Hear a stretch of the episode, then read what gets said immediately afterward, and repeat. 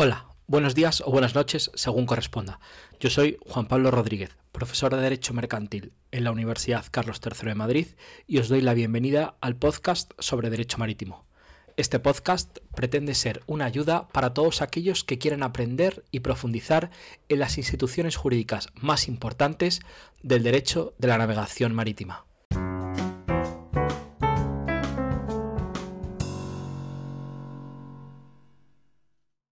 Buenos días a todos. Vengo a explicaros hoy de manera resumida y un poco en forma panorámica el contrato de transporte marítimo en régimen de conocimiento de embarque. En primer lugar, decir que las fuentes del derecho de la navegación marítima y en concreto del transporte eh, marítimo de mercancías son dos. Uno, la Ley de Navegación Marítima de 2014. Es una ley que abarca un conjunto de instituciones marítimas y de manera particular dedica bastantes artículos al transporte de mercancías en una concepción unificadora con el contrato de fletamento. En segundo lugar, tenemos varios convenios internacionales. En primer lugar, y quizás el, más importante, son las reglas de la Haya.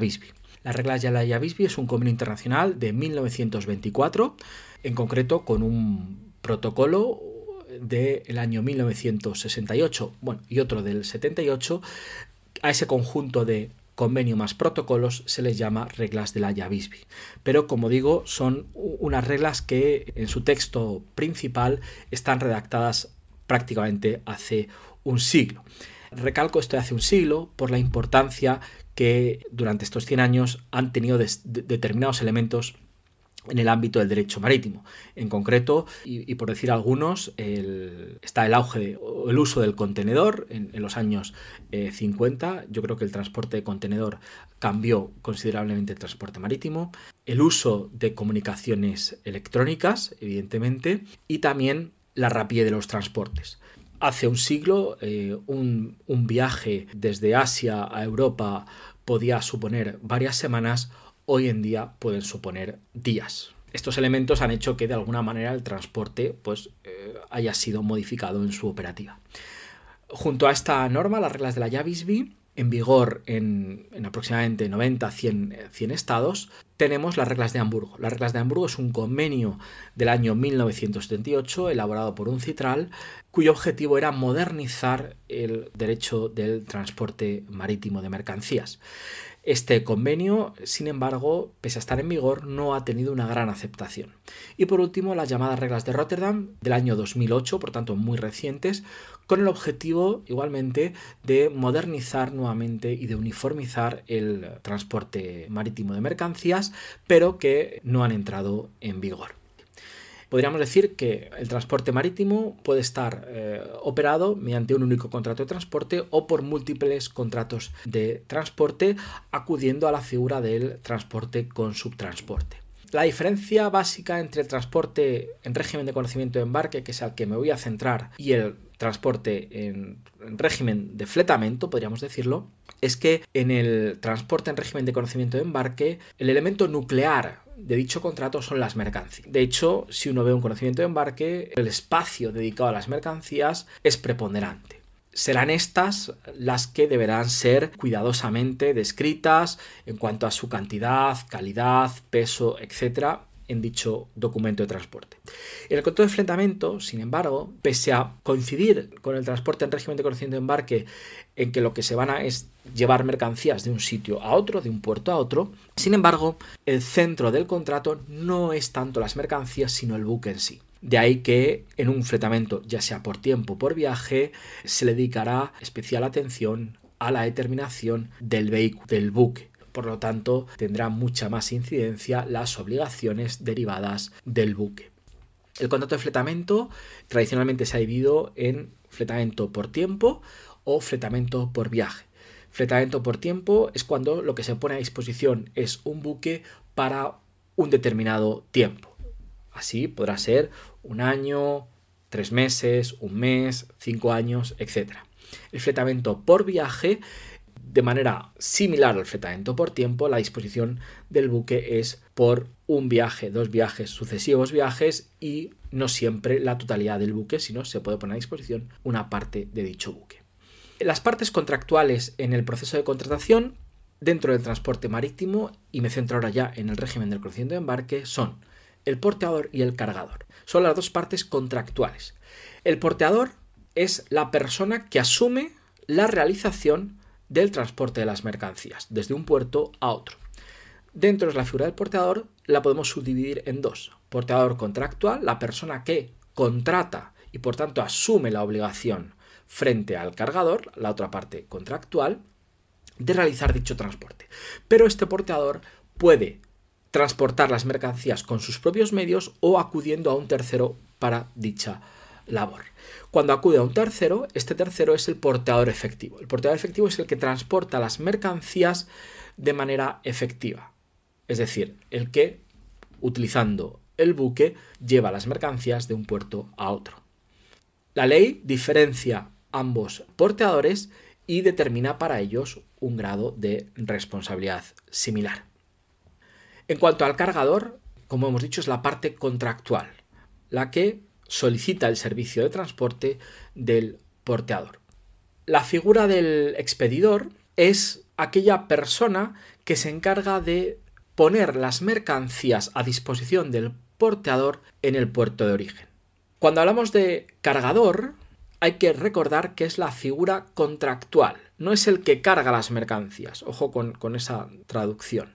Recordad que el cargador es la parte contractual frente al porteador o transportista. El cargador puede ser a su vez destinatario.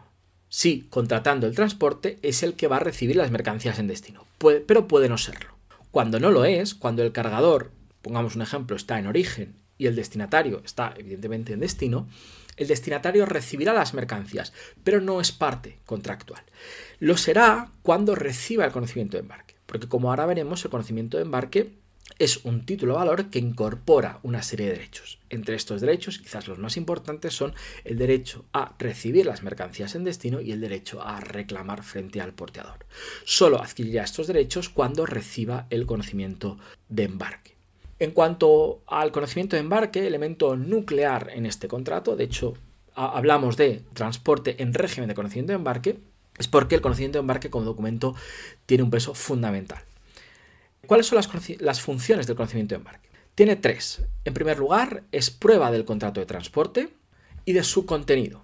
Esto significa que emitido el conocimiento de embarque por parte del transportista o del porteador, significa que estamos ante un contrato de transporte, ya hay un contrato de transporte. No significa que el contrato surja con el conocimiento de embarque, sino que esto es prueba de que hay una eh, relación contractual. Y además es prueba de su contenido. ¿Qué significa esto? Que el propio conocimiento de embarque dispone en sí mismo las condiciones particulares de dicho contrato, partes, identificación de estas, el buque, mercancías, estado, cantidad, etc., puerto origen, puerto destino, como sus condiciones generales, es decir, todo el clausulado que un conocimiento de embarque generalmente tiene donde se determinan las obligaciones y responsabilidades de cada una de las partes. La segunda función es prueba de la recepción de las mercancías. Emitido un conocimiento de embarque por el transportista significa que las mercancías las ha recibido.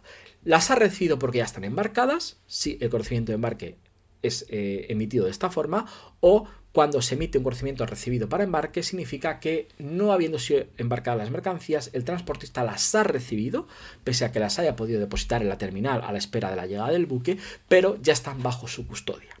Y por tanto, estando bajo su custodia, evidentemente tendrá esto que, que ver con la responsabilidad.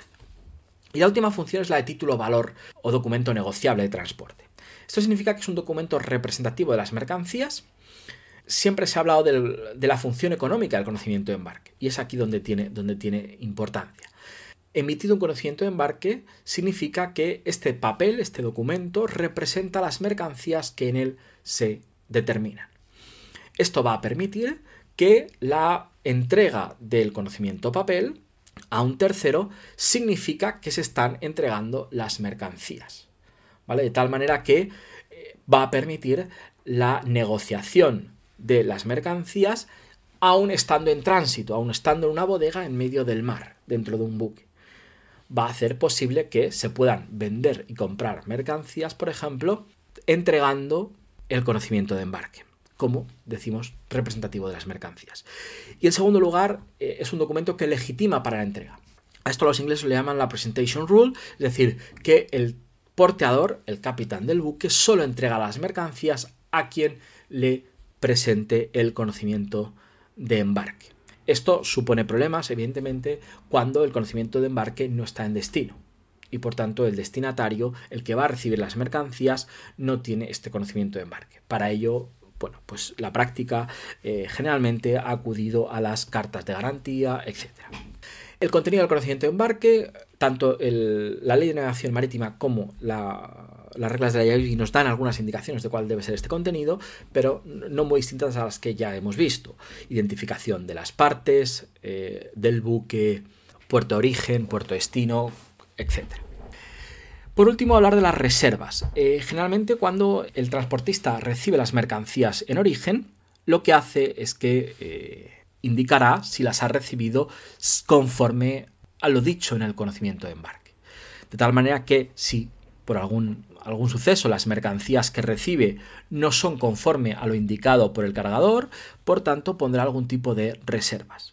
Cuando es así, estaremos hablando de un conocimiento de embarque sucio, que sobre todo tendrá problemas en el ámbito de la financiación, si hay créditos documentarios implicados, etc. Si no, estaríamos hablando de lo que se llama un conocimiento de embarque limpio, en el que el transportista certifica que recibe las mercancías, como decimos cuando hablamos de las funciones del conocimiento de embarque, que ha recibido las mercancías en el mismo estado en el que el cargador lo ha indicado. Esto nos va a indicar que si no pone ningún tipo de reserva y las mercancías llegan a destino dañadas, evidentemente el daño, la pérdida, el deterioro se ha producido durante el transporte y por tanto durante su periodo de responsabilidad. Junto al conocimiento de embarque existen otros documentos de transporte que también se usan en el ámbito marítimo, como son las cartas de porte, de carácter similar a los conocimientos de embarque, pero con la carencia de la función de título eh, valor. Por tanto, las cartas de porte servirán como prueba del, contrato de transporte y de su contenido, así como prueba de la ración de las mercancías, pero no serán un título valor. Junto a la carta de porte tenemos algunos otros documentos, conocimientos de embarque directos, delivery orders, etc. En cuanto a las obligaciones de las partes, en primer lugar, obligación del cargador, entrega las mercancías en origen y pago del precio como decimos, cuando el cargador está en origen. Si el cargador estuviese eh, en destino, seguiría teniendo esta, esta obligación, pero delegada en la figura del expedidor. En cuanto a las obligaciones del, del porteador, Tradicionalmente se han dividido estas obligaciones en tres momentos diferentes, antes del transporte, durante el transporte y después del transporte. Antes del transporte, la obligación más importante es la puesta a disposición del vehículo para transportar las mercancías. Esta puesta a disposición se habla de que el buque debe estar en estado de navegabilidad. ¿Qué significa que el buque esté en estado de, navegabilidad? Que el buque esté en condiciones para realizar el transporte convenido. Esto significa que tenga todos los elementos eh, de electrónica, de navegación en perfecto estado, que la tripulación sea la tripulación en número y en calidad, es decir, o formación eh, convenidas, etc. Pero también significa que el buque sea apto para transportar las mercancías convenidas. ¿Esto qué significa? Que el buque, si, lo que se van a transportar, por ejemplo, son eh, contenedores, que el buque que se ponga a disposición para el transporte sea un buque de contenedores, no un buque petrolero, porque entonces no, no podría transportar dichas mercancías, o por ejemplo a la inversa. O que si estamos hablando de un buque eh, que va a transportar mercancía en granel, por ejemplo, que el buque esté en condiciones para transportar eh, dicha mercancía. Por ejemplo, si ha transportado una carga previa, pues que las bodegas se hayan limpiado, se hayan secado, se hayan acondicionado para la nueva carga, etc. O, hablando de contenedores, si vamos a transportar contenedores frigoríficos, pues que el buque tenga esta capacidad, etc. Porque de no tenerlo, este buque no sería navegable a efectos del contrato de transporte. Segunda obligación, la emisión del conocimiento de embarque del documento de transporte. Tercera obligación, recepción de las mercancías y, y por tanto, dando origen a su, a su periodo de custodia. Y la última de las obligaciones es la de la carga y estiva de la mercancía en el buque. Las reglas de la Yavisbi establecen que la obligación de carga puede ser acordada por las partes. Es decir, que sea el portador el que la realice o que sea el cargador el que la asuma. La ley de la navegación marítima permite o continúa con este pacto, sin embargo, impone la obligación de la estiva, es decir, la colocación de la mercancía dentro del buque al porteador sin que sea posible un pacto en contrario. Durante el transporte, la obligación del, porteador es la de custodiar la mercancía y la de transportarlo por la ruta pactada desde origen hasta destino. Y tras el transporte están las obligaciones de descarga y desestiva. Aquí me remito a lo que he dicho antes para la carga y la estiva. Y la entrega de la mercancía. Como hemos dicho, la entrega será al legitimado tenedor del conocimiento eh, de embarque. En el caso de que el transportista no entregase la mercancía al tenedor del conocimiento de embarque, incurrirá en entrega errónea o en misdelivery y por tanto en responsabilidad frente al legítimo tenedor de este. En cuanto al régimen de responsabilidad, el fundamento de la responsabilidad en el transporte marítimo es un criterio indemnizatorio, es decir, no cabe reclamación del eh, cumplimiento del, contrato ni resolución de este. Es un criterio indemnizador. Si las mercancías o indemnizatorio, si las mercancías han llegado deterioradas, dañadas o retrasadas a destino, tienes derecho a reclamar una indemnización por esto. Estamos ante una obligación de resultado, ¿vale? Donde hay una culpa o negligencia presunta del transportista. Sin embargo, como vamos a ver ahora, hay un elenco importante de supuestos de exoneración de responsabilidad y de límites de responsabilidad que van a servir de defensas al transportista ante esta obligación de resultado. El periodo de responsabilidad, es decir, desde qué momento hasta qué momento va a responder el transportista, es diferente en este sentido si hablamos de la normativa doméstica, la ley de navegación marítima, que establece un, periodo entre recepción y entrega, es decir, desde el momento en que recibe las mercancías hasta que las entrega. Recepción y entrega son elementos legales que no tienen por qué coincidir con elementos físicos o materiales. Por su parte, las reglas de la llave establecen un criterio de carga y descarga, es decir, desde el momento en que la mercancía pasa la vertical del buque en origen hasta que en descarga pasa la vertical del buque, la responsabilidad del transportista será sometida a las reglas de la llave. No significa que los eh, extremos terrestres del transporte, es decir, durante el tiempo que las mercancías están en el puerto, no sea responsabilidad del transportista, sino que no lo estarán sometidos al régimen internacional y sí, en nuestro caso, a la, ley de navegación marítima. Tradicionalmente se ha argumentado en favor de las exoneraciones de responsabilidad que la aventura marítima era peligrosa y debido a ese peligro, para fomentar que empresarios se dedicasen a la navegación, pues eh, estaban las exoneraciones de responsabilidad. Las reglas de la, de la establecen un elenco de 17 exoneraciones de responsabilidad. Quizás estos eh, grandes o este elenco de casos se pueden dividir en dos, en casos fortuitos, y aquí cabría fuerza mayor, los llamados Act of God o, eh, Act of Enemies, guerras, vicios en, en, las mercancías, embalaje defectuosos, actos o omisiones del cargador. Y por otro lado, las exoneraciones en las que mm, podríamos englobar en las causas marítimas. Y aquí hablamos fundamentalmente de dos. El incendio, salvo haya sido culpa de este, o falta náutica de los dependientes del porteador en el ejercicio de la navegación. Quizás esta, la falta náutica, es el elemento más controvertido dentro de las causas de exoneración del porteador. Junto a estas causas exonerativas, están los llamados límites de responsabilidad. Si pese a estas causas de exoneración el transportista resulta responsable por la pérdida, daño, deterioro o retraso de las mercancías, éste tiene derecho a limitar su responsabilidad. Y esta limitación es a dos derechos especiales de giro por kilogramo o 666 derechos especiales de giro por bulto o unidad. Hay numerosas sentencias, sobre todo en el ámbito anglosajón, sobre la interpretación de qué es esto de bulto o unidad, porque bueno, siempre aquí puede haber problemas. Este derecho a limitar podrá perderlo el porteador si del dolo por su parte. Por último, simplemente en cuanto a las reservas, el destinatario podrá emitir reservas una vez recibida la mercancía por escrito, en el conocimiento de embarque o en un documento separado. La ley eh, nos va a determinar una serie de, plazos, eh, si el daño es aparente en el día siguiente, si no es aparente en los tres días eh, siguientes, así como también cuáles son los efectos de, de, esta protesta o de esta reserva o en caso de que no se haya realizado. Si no se ha realizado protesta o, reserva alguna, hay una presunción de entrega conforme a lo indicado en el conocimiento eh, de embarque con la consiguiente inversión de la carga probatoria.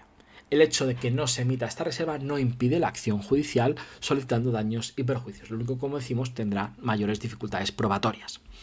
Pues hasta aquí un poco un panorama rápido de lo que es el contrato de transporte eh, marítimo enfocado en el contrato en régimen de conocimiento de embarque.